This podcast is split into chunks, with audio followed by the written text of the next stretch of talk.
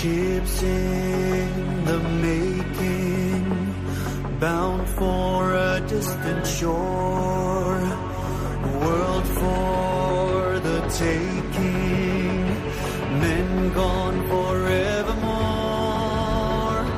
boarding and setting Sexto Continente. Dirigido por el obispo de San Sebastián, Monseñor José Ignacio Monilla.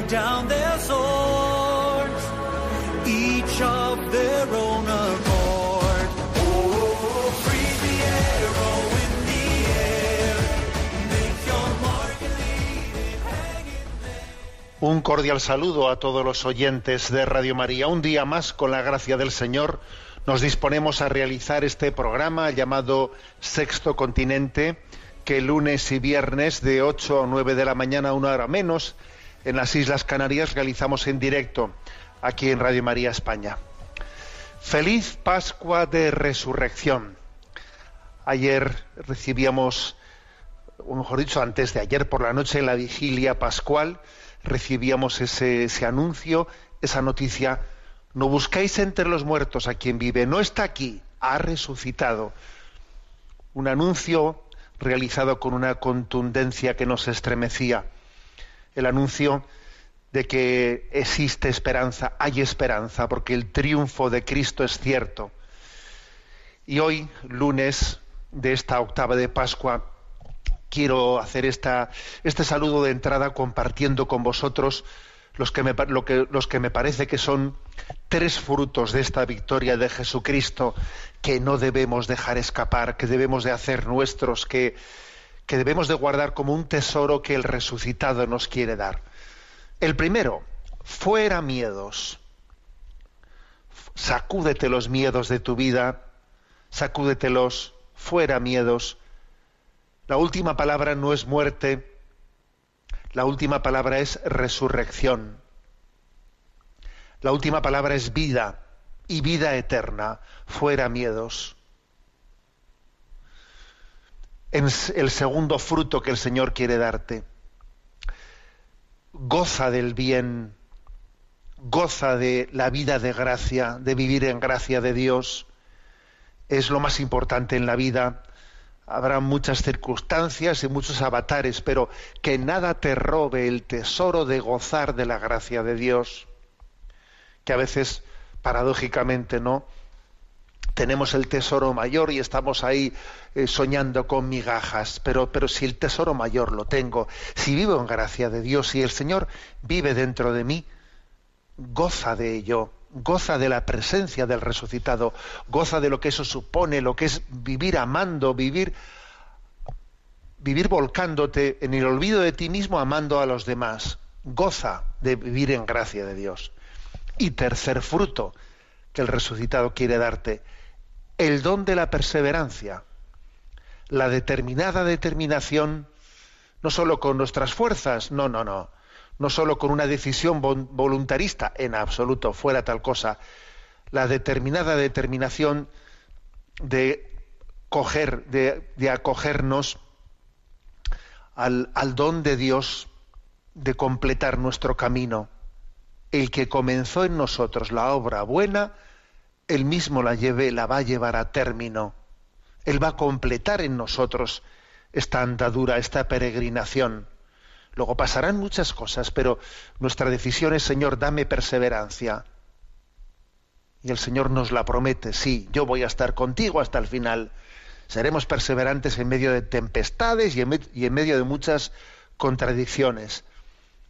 Estaré contigo, no temas. Fuera miedos.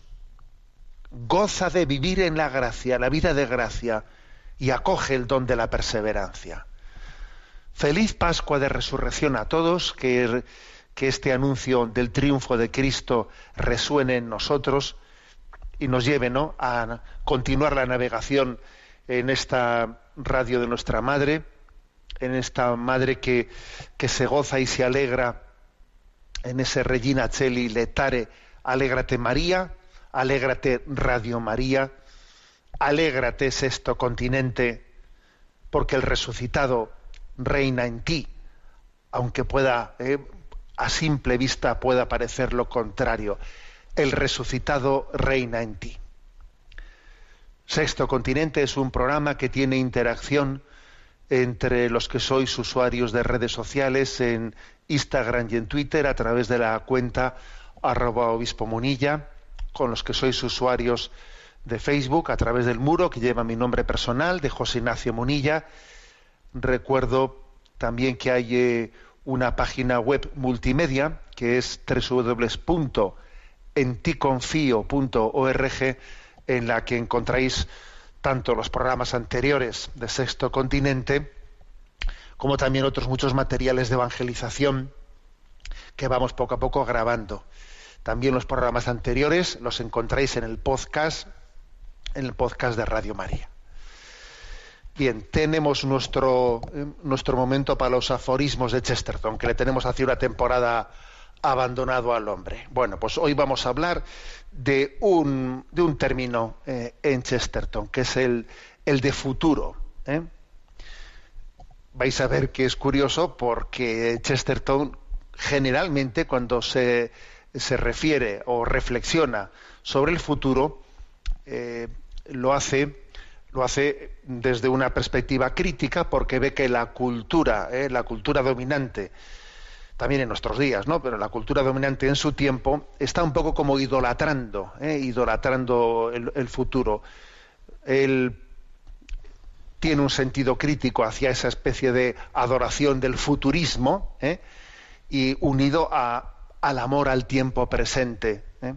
Y dice Chesterton, el amor por lo no probado es como el amor a la nada el futurismo está muy cerca del nihilismo, dice él. ¿eh? Existe una especie de, ¿eh? Eh, pues, una, una, adoración a las novedades, a las novedades, ¿no? Entonces dice el, el amor por lo no probado es como el amor a, la nada. El futuro, el futuro en sí no existe. El, por, a ver, por el futuro no te preocupes. A ver, no existe. No existe el futuro lo vas a hacer tú, dependiendo de si obres el bien o obres el mal. Luego dice, tú no ames al futuro, porque eso es como amar a la nada, a la nada. El futurismo, dice él, está muy cerca del nihilismo. A ver, el futuro no existe. Dios nos ha dado una libertad para vivir el momento presente y, en la medida en que lo vivamos se está realizando el, futuro, ¿no? Añade Chesterton, el culto del futuro no solo es una debilidad, sino la cobardía de nuestra época. Ah, en el futuro todo irá mejor, en el futuro, a ver, seas cobarde, huyendo, huyendo a invocar algo que no existe. Vive el momento presente con intensidad y así se construirá ¿no? el futuro él eh, quiere desenmascarar una falsa confianza en un futuro idealizado en el que todo irá mejor, eh, en esa especie de falso sinónimo de que todo lo que es futuro eh, será mejor, ¿no? como que el progreso y el futuro es lo mismo, o no, o no, dependiendo de cómo vivamos el momento presente, ¿no? Entonces dice Chesterton, la humanidad en el futuro no se moverá como a lo largo de un camino de progreso que es tan pagano y despiadado como un laberinto sin corazón. Llegará a una encrucijada, algo tan cristiano como la cruz. Fijaros que en el futuro habrá encrucijadas, y, él utiliza esta metáfora, ¿no? la encrucijada a él le recuerda a la cruz. Las encrucijadas quiere decir que, que la cruz va a estar presente en todo, en todo momento, ¿no? Entonces pensar que, en el futuro no va a haber problemas, que todo será, es que es, eh, es vivir de espaldas a la, a la realidad.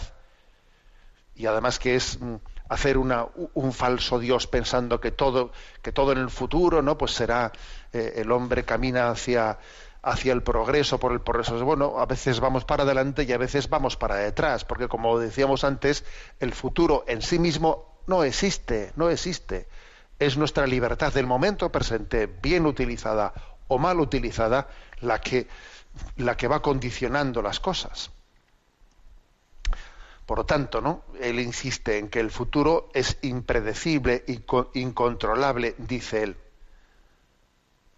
cuando las cosas buenas suceden, nunca son las que se daban por garantizadas. Y cuando suceden cosas, cosas malas, nunca son las que parecían inevitables. O sea, que las cosas no suelen ser jamás como las habíamos diseñado. Ni las buenas ni las malas. ¿eh?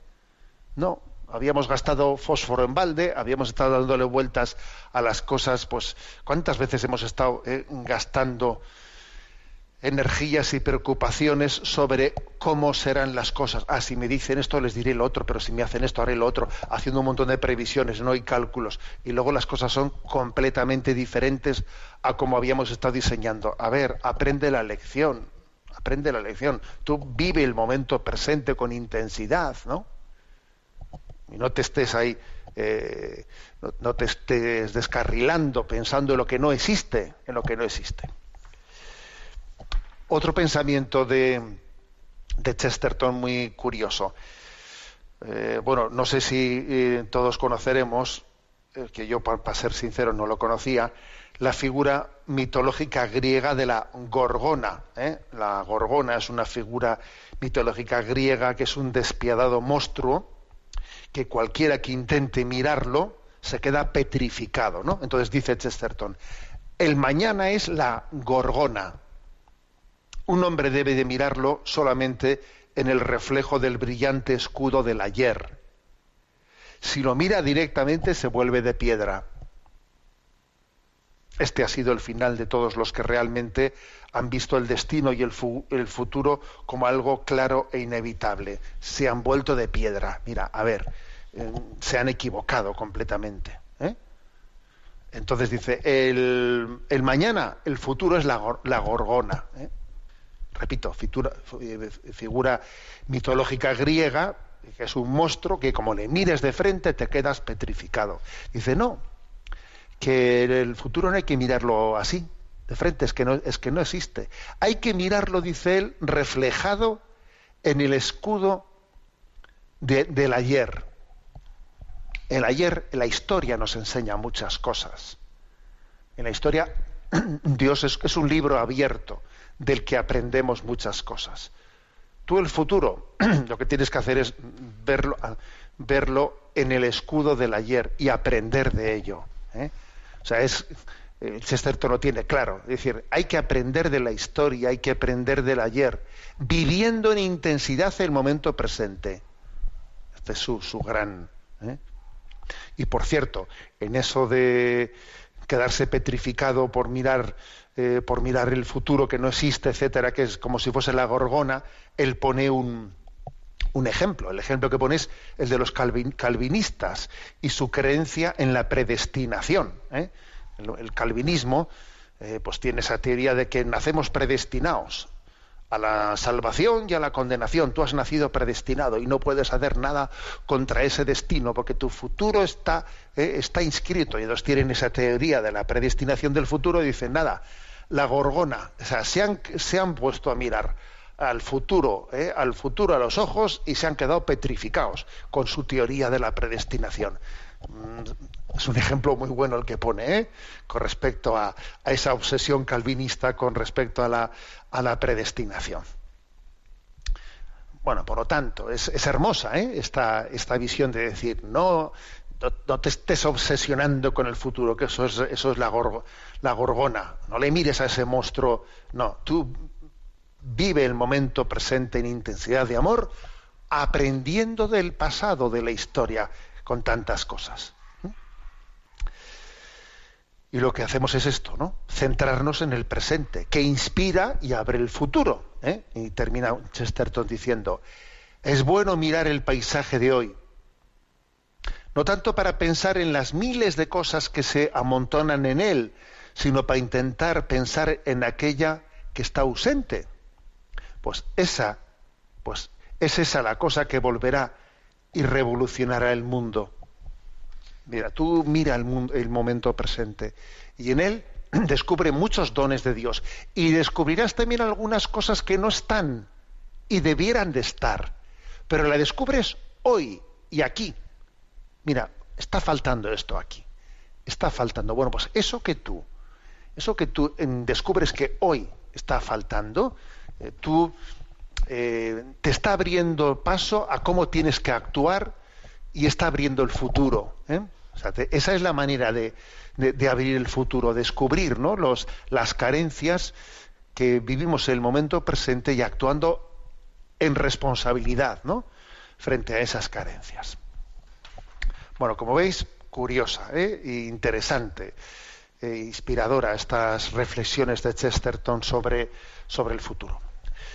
Nuestro rincón para el DOCAT, para este compendio, eh, mm, esta versión juvenil del compendio de la doctrina social de la Iglesia, nos toca el punto 238. ¿Por qué los pobres merecen una atención mayor? Cristo se ha fijado especialmente en los que se encuentran al margen de la sociedad. Por este motivo la Iglesia se declara a favor de una especial opción a favor de los pobres. Los pobres son con frecuencia aquellos que tienen una menor influencia en la estructuración de la sociedad y de sus propias condiciones de vida. La Iglesia está con ellos y lucha por la superación de injusticias, discriminaciones y opresiones. En el sentido de la doctrina social católica, perdón, en el sentido de la doctrina social católica, la justicia exige la participación de todos en cualquiera de los ámbitos de la vida social, política, cultural y económica. La dedicación a los pobres no hay que hacerla mirándolos desde arriba, ya que los afectados mismos saben bien qué es lo que más necesitan, sino que hay que actuar haciéndoles partícipes de la solución de sus problemas. En este sentido, las complejas relaciones de dependencia y la creciente conexión de la sociedad global no facilitan la superación a largo, plazo de las causas de la pobreza. Bueno, mm, la pregunta, ¿por qué los pobres merecen una atención mayor? Claro, también requiere requiere una respuesta de fe, según el Evangelio, ¿eh? Porque, porque, el Señor está especialmente identificado en ellos. ¿eh? Señor, cuando te vimos hambriento, sediento, y no te hicimos caso, ¿eh? o, te atendimos, cada vez que lo hicisteis, o lo dejasteis de hacer con uno de estos mis pobres, mis pequeños, ¿no? con uno de estos excluidos, a mí me lo estabais haciendo o a mí me lo estabais dejando de hacer es una, frase del Evangelio impresionante en la que habla de una identificación especial del Señor, una identificación muy especial de Él con los sufrientes de este mundo. Es una presencia especial de Jesús. ¿eh? Luego, luego eso ya nos tiene que, que decantar en una opción en nuestra vida, ¿no? La Iglesia ha hablado de la opción preferencial por los pobres, opción preferencial, que obviamente no es una opción de exclusión, porque si se habla de opción por los pobres desde el punto de vista eh, de, otra, de otra perspectiva, pues podríamos decir de clase social en lucha, eh, pues no, vamos, no coincide ni, ni remotamente con la inspiración cristiana. ¿eh? Porque el concepto marxista de la historia es un concepto de lucha de clases, de una clase frente a la otra. Y sin embargo, el cristianismo habla de que en el corazón del Señor caben todos. O sea, cuando decimos todos es todos. Ama infinitamente a todos. ¿Mm? pero es verdad que amando infinitamente a todos tiene una, una opción preferencial por los pobres, ¿eh? porque existe una presencia especial de Cristo ¿eh? En los sufrientes, lo cual no quiere decir que esa presencia de en otro nivel de otra manera no esté en todos en todos nosotros no luego tenemos que tener una opción preferencial por los pobres por la razón de que en ellos hay una presencia especial, especial de, la, de la vida de Cristo. Son otro Cristo. Son un Cristo viviente, ¿no? Para, para nuestro bien, para la vida de nuestra alma y para el bien del mundo. Bueno, esa es una razón, como veis, teológica, contundente, etcétera. Y la segunda parte de este punto 238 es la referente a que diciendo, ojo, que hay que tener cuidado de que, de que esa opción preferencial por los pobres, por su dignificación, etcétera, no se lleve a cabo de una manera paternalista. ¿eh? Por paternalismo entenderíamos eh, pues como de arriba abajo, todo por los pobres, pero sin los, sin los pobres, ¿no? Un paternalismo en el que uno dice, bueno, es que claro, los pobres no son eh, no tienen capacidad de decisión, no tienen eh, la capacidad de discernimiento. Luego yo tengo que dárselo, dárselo todo hecho eh, sin que ellos decidan nada, porque ellos no tienen capacidad.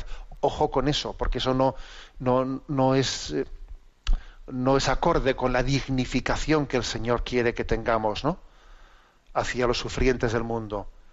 No solamente hay que darles, muchas veces lo hemos dicho, ¿no? no, únicamente darles el pez, sino también darles la caña para aprender a pescar y para, y para tomar, y, ir tomando decisiones, y decisiones, decisiones también sociales. ¿eh? sociales, sociopolíticas, o, sea, decir, bueno, y, y, no, no, soy ingenuo y sé que todo eso requiere, dependiendo de los casos y las circunstancias, requiere un proceso. ¿eh? Requiere un proceso, porque de lo contrario, también a veces determinados partidos de corte marxista, etcétera, manipulan esto, manipulan eh, esa especie de pretensión de darle un protagonismo político, etcétera, a quien sabe perfectamente que le estás tú manipulando con tu ideología, con tu ideología, ¿eh? tu ideología marxista, y dices que tiene que tener el protagonismo político. A ver, que le estás manipulando tú. ¿eh? Luego, para que esto no sea una manipulación, una manipulación política, hay que tener ¿no? pues un acompañamiento, un acompañamiento en la, y en la medida que, que la propia ayuda que damos vaya capacitando para que uno mismo sea gestor y autor de su, de, su, propia, de su propia historia, ir dando las riendas, no confundir eh, caridad con paternalismo, para entendernos, ¿eh? que es lo que este punto 238 subraya así con más contundencia. Bien, vamos hoy a, dedicar pues, más tiempo del habitual a la, a la intervención de, los oyentes. Sabéis que hay un, un correo electrónico que es sextocontinente arroba sextocontinente arroba al que podéis escribir pues formulando vuestras preguntas, etcétera, ¿no? Pero vamos a, en primer momento y antes de entrar con las preguntas seleccionadas, vamos a gozar de este canto de resucitó. Sabéis que una de las noticias que ha habido también en, en, este, en esta Semana Santa ha sido bueno, pues, el, ingreso de don Kiko Argüello, fundador del Camino Neocatecumenal, en un hospital porque se vio afectado del coronavirus. Bueno, las noticias que nos han ido llegando ha sido que se ha ido reponiendo. ¿eh?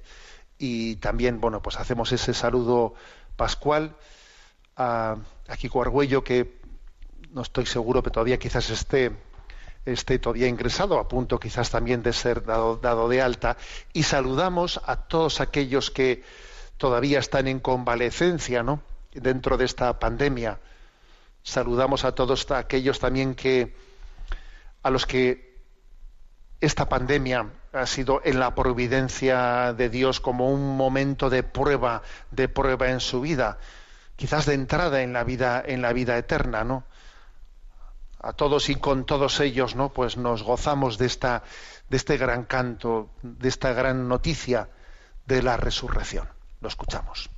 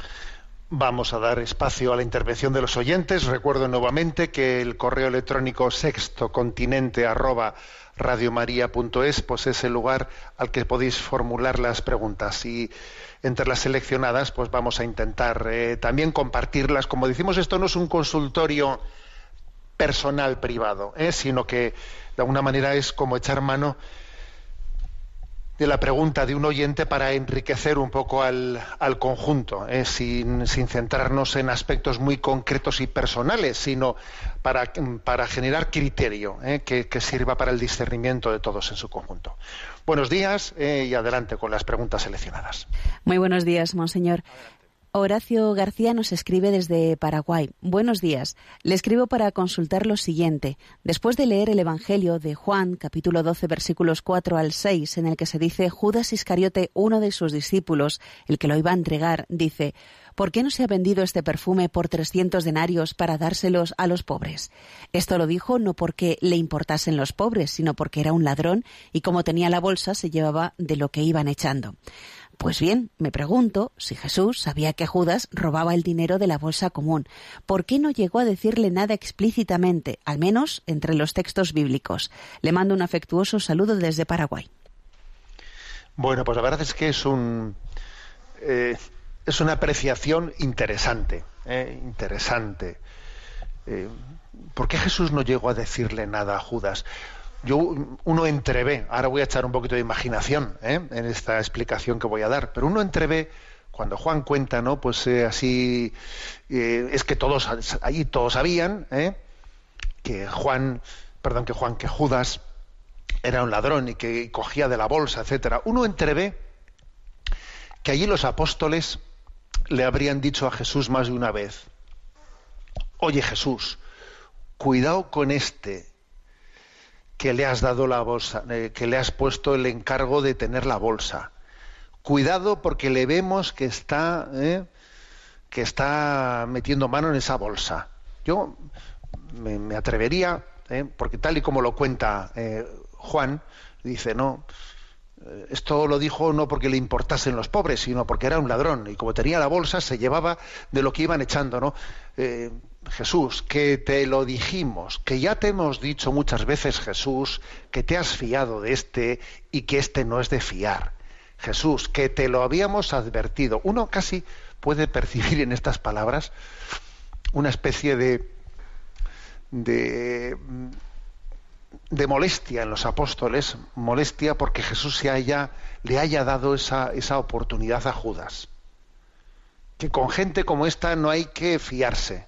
¿Eh? Y sin embargo Jesús, ¿eh? pues estoy haciendo mi suposición, ¿eh? disculpadme. Jesús, pues yo creo que a todas esas advertencias que te estás fiando de quien no debes, Jesús. Pues Jesús, claro que era conocedor, conocía mucho más en profundidad el corazón de Judas que lo que pudiesen conocer ellos, que ellos vivían de la sospecha, ¿no? Pero sin embargo Jesús eh, no se arrepentía de darle esa, esa confianza porque que no os quepa la menor duda de que el corazón de Judas podía, ¿eh? podía haber llegado a la santidad. O sea, tenía la gracia, eh, la asistencia de la gracia suficiente para haber llegado a la santidad. Tendría muchos dones de Dios. Y Jesús habría soñado en su santidad. Y Jesús apostó por él, repito, apostó por él. ¿eh? Y le dio un cargo ¿eh? como ese, el de, el de llevar la bolsa, eh, pues con administrando los donativos, sabiendo que había una lucha dentro de él con el dinero, había una lucha dentro de él. Pero sin embargo Jesús apostó por él, ¿no? porque no únicamente veía como veían los apóstoles, no, pues los riesgos de Judas, es que veía también lo que los otros no veían, que era eh, la posibilidad de santidad y de, ser santo, ¿no? Luego, frente a esa tendencia que existe en nosotros, piensa mal y acertarás. Jesús no se deja llevar por, por esa perspectiva, ¿no? Jesús cree en la, en la santidad, en el don que Dios tiene, tiene pensado para nosotros y arriesga, arriesga. A mí, por ejemplo, siempre que digo esta palabra me suele venir a la mente San Juan Bosco. San Juan Bosco y su manera de trabajar con, con los chicos para, para sacarlos no de situaciones de, de- riesgo. Eh, bueno, apostaba por ellos, claro. El que el que apuesta se arriesga. ¿eh? Y entonces nosotros solemos enseguida decir, no, aquí el que con niños se acuesta mojado se levanta. Eh, no te. O- claro, y no, y no quieres correr riesgos, pero es que el que apuesta por la, por la santidad corre riesgos.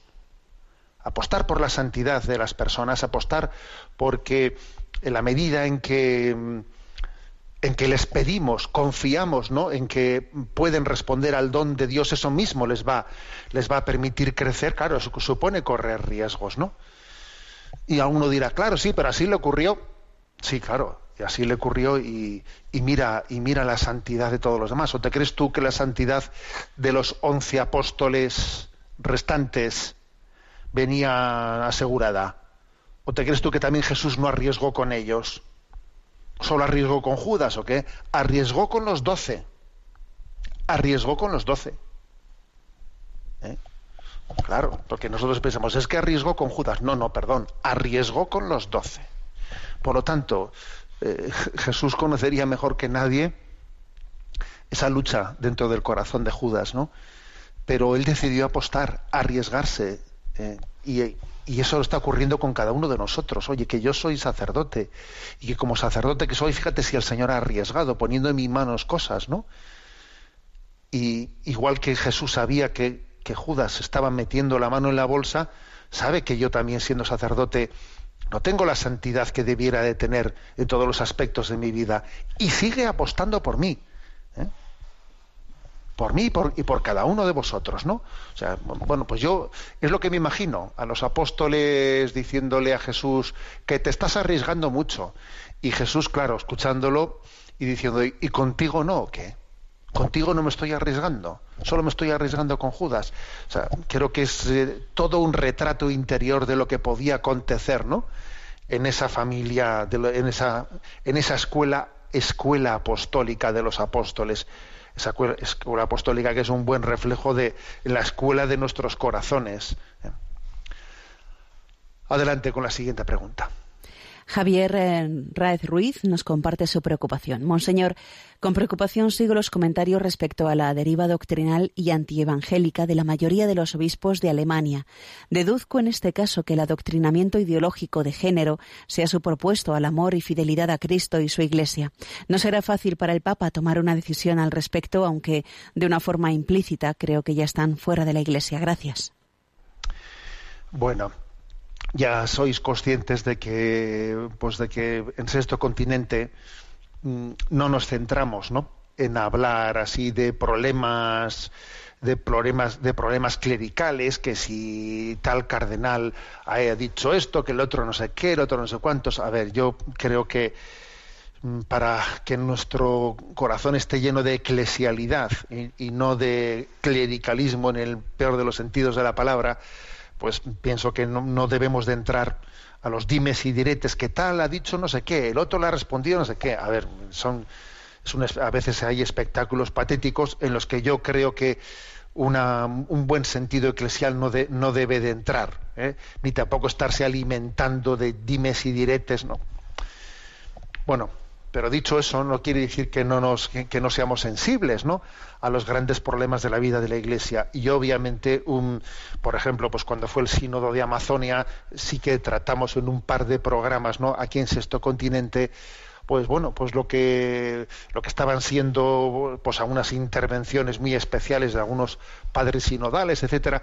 Y con respecto a la pregunta de Javier, claro que yo creo que nos debe de preocupar la deriva, la deriva de la Iglesia Católica en Alemania, eh, pues con motivo de, bueno, con motivo no, reflejada en ese sínodo, eh, en ese sínodo que se está re- que se está realizando, un sínodo que ya ha sido objeto de una muestra de preocupación por parte del Papa cuando dirigió una carta a toda la Iglesia alemana pidiendo que, que lo que hay que, la tesis de su carta fue que lo que hay que hacer es centrarse en ser más evangelizadores, en evangelizar, en evangelizar, en la conversión y no en, y no en pensar que tenemos que eh, asumir los criterios del mundo ¿eh? para ser una, una iglesia puesta al día, sino en evangelizar el mundo, no en mundanizar a la iglesia. Bueno, además, claro, siempre el Papa tiene que hablar, obviamente, pues en un, eh, en un tono más paternal, pero los cardenales, digamos que asisten al Santo Padre, ¿no? Como el cardenal precepto para la congregación de los obispos, Monseñor Oelet, o el cardenal Ladaria, precepto de la congregación de la doctrina de la fe, el de educación católica, etcétera.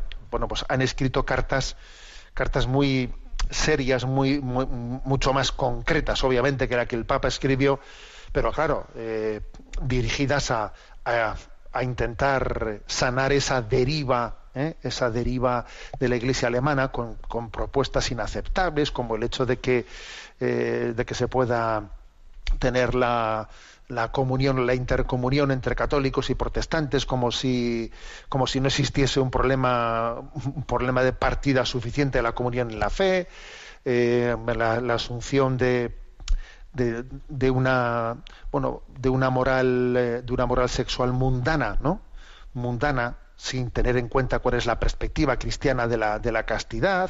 Recientemente hemos visto también las reacciones producidas en, en Alemania cuando, cuando la Iglesia Católica ha afirmado, ¿no? con contundencia, como no podía ser de otra manera, ¿no?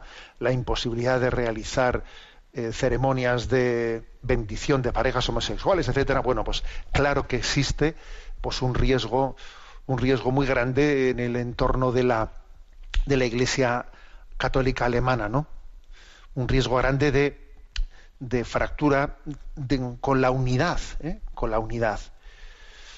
Y quizás estamos viendo que a veces las, las fracturas antes de, de- de ser formales eh, son, son de facto, ¿no? De facto en, en la, en la comunión con el conjunto de la fe. Hay varios, varios cardenales mm, que, que dentro ¿no? de la conferencia episcopal eh, alemana están luchando por esa unidad, por esa comunión y están sufriendo, ¿eh? están sufriendo por verse en una postura eh, minoritaria con el conjunto de los obispos alemanes, pero ciertamente el problema es serio. Es bueno saber que en la vida de la Iglesia ha habido muchas situaciones complicadas. Es bueno conocer que en la historia de la Iglesia hemos salido de. De momentos en los que parecía que bueno pues que nos que nos quebrábamos y nos hundíamos no y es el señor el señor de la historia el que nos prometió que las puertas del infierno no derrotarían la iglesia quien vuelve pues a, recordarnos ahora que no estamos solos y que en medio de esta crisis eh, vam- vamos a salir reforzados no ahora bien ¿eh? ahora bien eso no quita eh, no quita que la promesa de indefectibilidad que el Señor hizo a su iglesia, claro, no, no nos libera de que en lugares concretos de la historia y la geografía de la Iglesia no se pueda, no se pueda mm, producir ¿no? pues, pues una, una fractura y una ruptura. O sea que nos lo tenemos, nos lo tenemos que tomar en serio, ¿eh? en serio.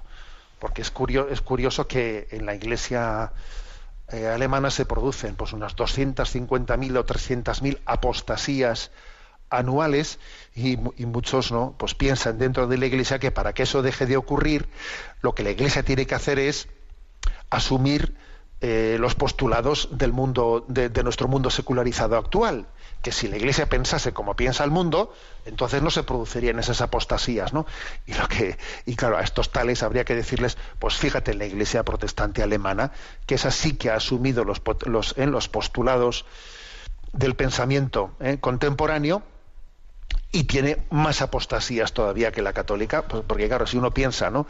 que asumiendo eh, los postulados de este mundo, pues no va a haber apostasías, se equivoca, porque, porque si uno eh, si uno busca una nadie busca en la iglesia la mundanidad, para eso ya tiene el mundo, para eso ya tiene el mundo. Entonces es el, el problema el problema está ciertamente en la conversión, en la conversión y en la conversión. Entonces, bueno, pues tenemos que tomarnos en serio. ¿eh? Primero yo diría sin angustias, o sea, no, no vivir esto con angustias y no vivir y no, y no hacer de esto, yo no aconsejaría a nadie estar viviendo día a día con la última noticia de lo, de lo último que ha dicho alguien, que el otro le ha respondido, que dicen que, a ver, uno acaba así, acaba de los nervios. ¿eh? Yo creo que hay que tener conciencia del problema, pero sin hacer de ello una excusa para clericalizarnos y estar metidos en dimes indiretes. ¿eh? Pero eso sí, tomarnos en serio la oración. La oración y el ayuno eh, por nuestra Madre Iglesia, que, sufre los zarpazos del maligno, que desea, ¿eh? que desea el fin de la Iglesia, que desea que el, demonio odia profundamente la Iglesia, la odia. ¿eh? Y entonces, eh, esta es lo que ocurre es que la frase que me habéis escuchado muchas veces de San Agustín, para mí es más actual que nunca. Dice San Agustín, de dos maneras persigue el maligno, ¿eh? el maligno a los hijos de la Iglesia. O intenta eh, seducirlos, ¿eh? intenta seducirlos, ¿eh? o si no lo consigue, entonces les agrede. ¿eh? Pero claro, la, forma más, más frecuente en la que el maligno nos ataca es intentando seducirnos, mundanizarnos. O nos intenta mundanizar y si no consigue mundanizarnos, entonces nos, nos ataca. Prefiero una iglesia que está siendo atacada, porque es señal de que no se ha mundanizado. En Alemania ciertamente eh, hay pocos ataques. Se les ataca precisamente a los que no están siendo, no se han mundanizado. A los mundanizados no, no reciben ataques, no. No, porque no hace falta atacarles, porque el maligno ya ha triunfado con la primera estrategia, que es la de la mundanización. Bueno, por lo tanto, no creo que esta es así en conjunto la respuesta, la respuesta a Javier. Vamos a tomarnos en serio, con paz y con confianza en la, en la promesa de que Cristo nos va a asistir en todo momento, pero tomándonos en serio esta oración por la Iglesia que sufre. Adelante con la siguiente pregunta. Un oyente llamado Mark nos comparte. Ante la falta de moralidad de muchas de las leyes aprobadas por el Gobierno, la ley de la eutanasia, ley del aborto, intervencionismo de la edu- educación, y ante la falta de rigor en la gestión, ¿estamos legitimados a intentar defraudar en nuestros tributos? Es cierto que Jesucristo dijo, dad al César lo que es del César y a Dios lo que es de Dios, pero saber qué parte de estos tributos son empleados para estos menesteres dista mucho de un uso moral y responsable de los mismos. En contrapartida, entiendo que hay que emplear este dinero por muchas otras vías, donaciones a instituciones tipo Cáritas, hermanas de Madre Teresa de Calcuta, etcétera, etcétera. Sé que es una pregunta difícil de responder en antena, pero al menos agradecería una breve respuesta aunque fuera por correo. Un saludo. Bueno, vamos a ver. eh, mm, es correcto, ¿eh? es correcto una objeción de conciencia en nuestros impuestos por motivo de que algunos, una parte de esos impuestos se utilicen inmoralmente. Porque claro, resulta que una parte de mis impuestos también financian el aborto. Una parte de mis impuestos van a financiar la ley de eutanasia. Entonces yo, bueno, pues, a ver, eh, lo que no sería correcto, lo que sería inmoral, ¿eh? es el que uno dijese, bueno, pues como una parte de mis impuestos van a ser mal utilizados, voy a hacer, voy a sisar, como se dice, ¿no? Voy a sisar o voy a defraudar Hacienda en esa parte de impuestos, no los pago, me los escaqueo, ¿eh? Y ya los daré en donativos o lo que sea. No, eso no es correcto. ¿eh? No es correcto. ¿eh? Para empezar hay que decir que, claro, que, no se nos permite, o sea, porque lo que estaría genial es que en el pago de los impuestos se nos permitiese, o sea, se, se desdoblase, ¿no? Uno pagase ya los impuestos de una manera desdoblada. Esto para esto, lo otro para el otro, lo otro para el otro, ¿eh? Que por cierto, entre paréntesis, aunque no sea, no sea equiparable, porque esto no es pagar un impuesto, eh, lo único que el contribuyente tiene capacidad de elegir a la hora ¿no? de hacer su declaración de la renta es poner una X a la, a la Iglesia Católica o a los no o sino y también ¿eh?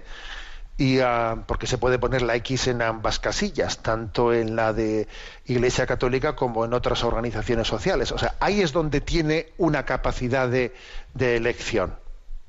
¿eh? Pero en el resto de las cosas no las tiene. Ya me gustaría a mí, ya me gustaría a mí que, eh, que algunos que algunos que ponen el grito en el cielo porque exista esa forma de, eh, de conducir una parte de nuestros impuestos, ¿no? pues a, lo que un contribuyente voluntariamente tiene la capacidad ¿no? libre de decisión, ya me gustaría a mí que ese método existiese en, en otras muchas casillas. Ya te digo yo que la gente iba, eh, muchos que se sienten absolutamente seguros criticando, iban a proceder de otra manera, ¿no? Bueno, no hace mucho, ¿eh? no hace mucho le, le dije a una persona, pues en un encuentro, vamos, no, no es que tuviese ningún enfrentamiento ni nada por el estilo, pero sí que en un momento determinado, pues una persona no, pues reprochando esto, lo otro, tal, le dije, mire, le voy a decir una cosa, ¿eh?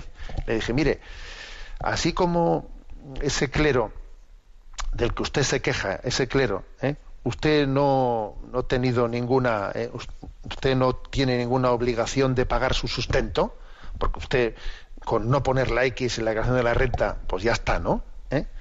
Era, era una persona, una persona de clase política, ¿eh? Le dije, sin embargo, a usted eh, su sueldo se lo pagamos todos nosotros. Y no hemos tenido la capacidad de, poner la X y no ponerla, ¿eh? O sea, le dije, usted ha podido no poner la X en, en su casilla, pero nosotros, nosotros forzosamente la hemos tenido que poner en la casilla de usted. Bueno, pues eh, recuerdo que le dije eso, ¿no? Pues, y la verdad es que el hombre se me quedó así un poco mirándome diciendo, pero no, lo- no lo había pensado nunca. Dije, hombre, pues es como a pensarlo, ¿no? Bueno. Bien, pero voy a la pregunta, que me estoy un poco desviando.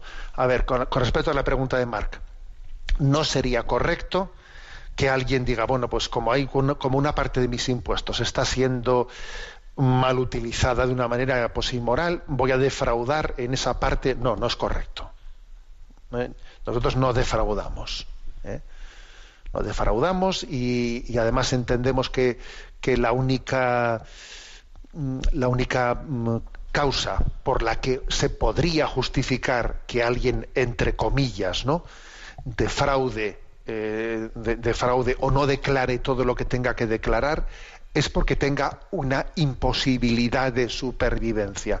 Desde el punto de vista moral, cuando alguien eh, se ve en una situación extrema en la que dice es que si declaro todo lo que me piden declarar, tengo, tengo que cerrar, o sea, tengo que cerrar, no, no, no tengo capacidad de supervivencia. Bueno, en ese caso, en ese caso, eh, uno, desde el punto de vista moral, ¿eh? no digo legal, desde el punto de vista moral, puede tener ¿no? una legitimidad en no declarar todo lo que tiene que declarar si la alternativa es pues, la no supervivencia. Exactamente igual que, que la, la moral católica ha dicho que cuando alguien por supervivencia entre comillas, roba algo, roba, ¿eh? de alimento o de lo que fuere, no tiene una responsabilidad moral contra el séptimo mandamiento. ¿eh? sino que aunque se le pueda acusar de haber robado, si esa persona pues para llevar a sus hijos, ¿eh? a sus hijos no ha tenido más remedio que echar mano de coger unos alimentos, aunque legalmente se considere un robo, moralmente no lo es. Eso lo dice Santo Tomás de Aquino, señores. ¿eh? O sea, eso, ¿por qué? Pues porque en todos los, en, el destino de los bienes hay también un destino social. A ver, alguno dirá, pero bueno, pero este obispo se ha vuelto comunista o qué. No, perdón, lo dice Santo Tomás de Aquino. ¿Eh?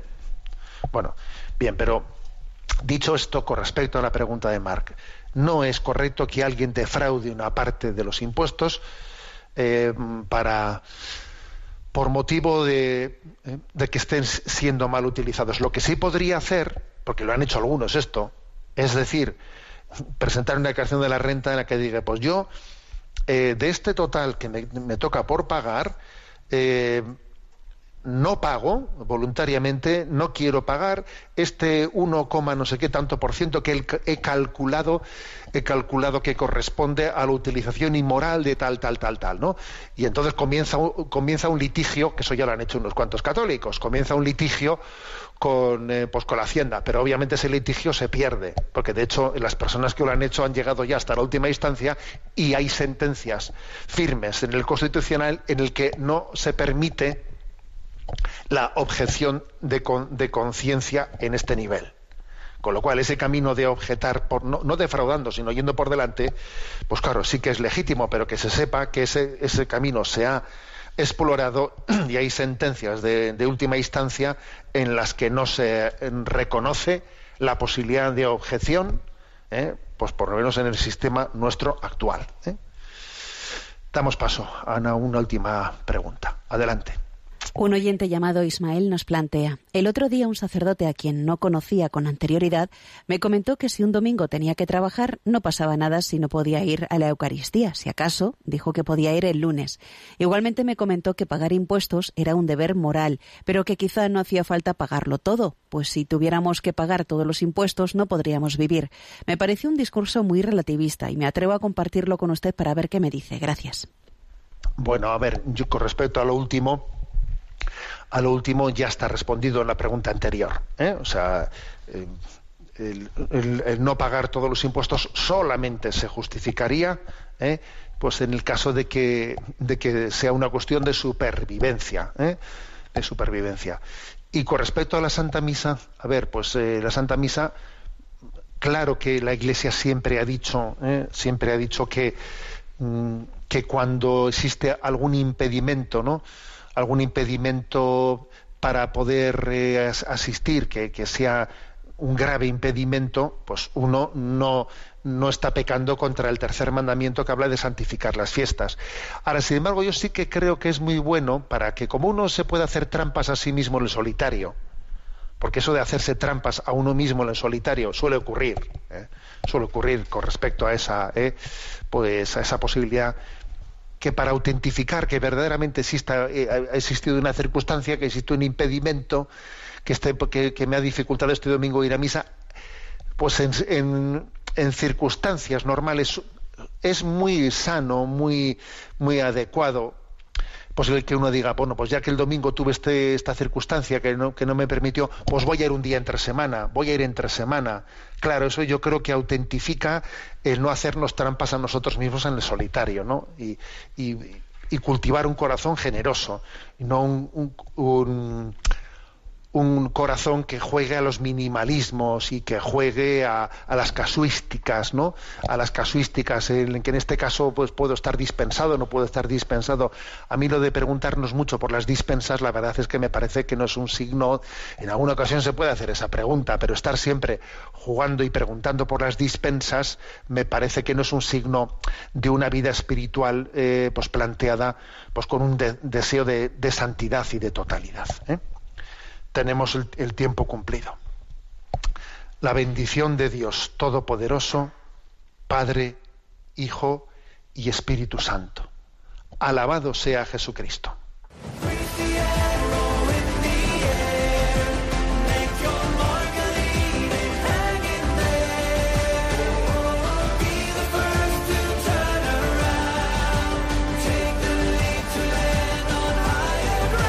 Y así finaliza en Radio María, Sexto Continente, un programa dirigido por el obispo de San Sebastián, Monseñor José Ignacio Monilla.